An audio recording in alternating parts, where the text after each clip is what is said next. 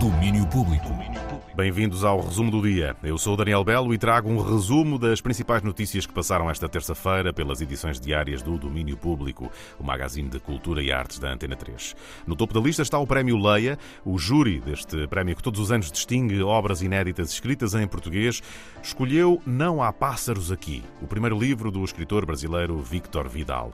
A crítica literária Isabel Lucas, que faz parte do júri, falou-nos do livro. Não Há Pássaros Aqui é um romance que nos leva a uma infância marcada por relações de violência uh, entre mãe e filha, sobretudo, uh, num ambiente hostil, num ambiente uh, marcado pelo não, pelo não afeto, pelas ausências, por interrogações que a filha faz e que um, continuam sem, sem resposta. Nós conhecemos estas duas mulheres no momento em que a mãe desaparece, ou seja, a filha recebe um telefonema da polícia a dar conta de que a mãe desapareceu. Elas não se veem há muito tempo e, portanto, é neste regresso a casa por parte da filha que se desencadeia todo o processo. Um, e é um livro que traz-nos uma história universal.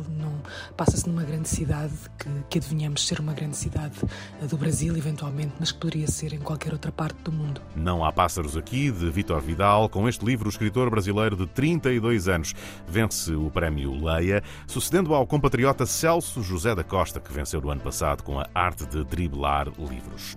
Planos para hoje, em Lisboa, acontece mais uma sessão da Grande Fantochada, o espetáculo que junta Hugo van der Ding a Vitor de Andrade Andrade, à pianista Joana Gama e a muitos fantoches.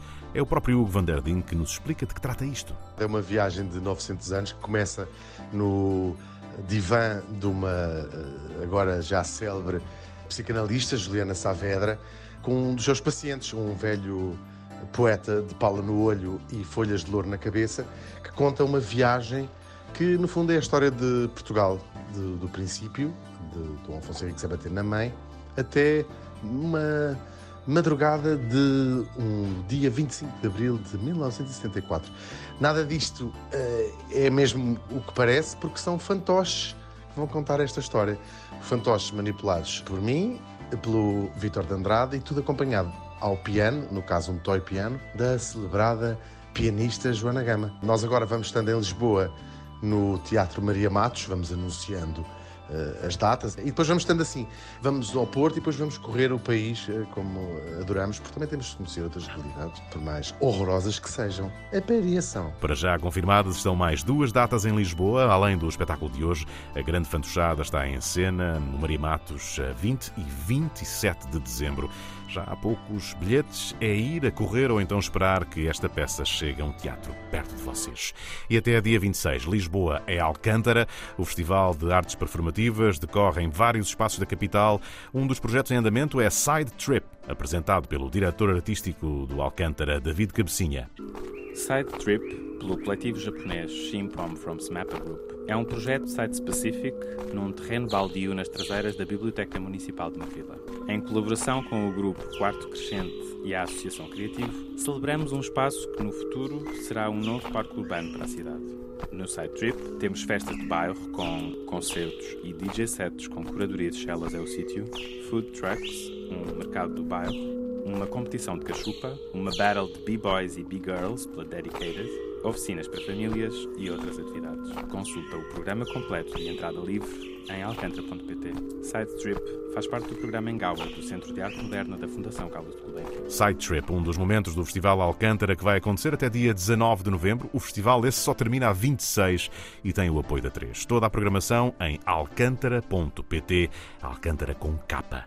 Hoje foi também dia de novas confirmações e anúncios. O Nós Alive confirmou esta manhã os Smashing Pumpkins na edição 2024 do festival. A banda de Billy Corgan regressa ao Passeio Marítimo de Algés, onde esteve em 2019. O concerto é no dia 11 de julho, o primeiro dia dos três do Nós Alive, eh, que ontem também confirmou Dua Lipa para dia 12.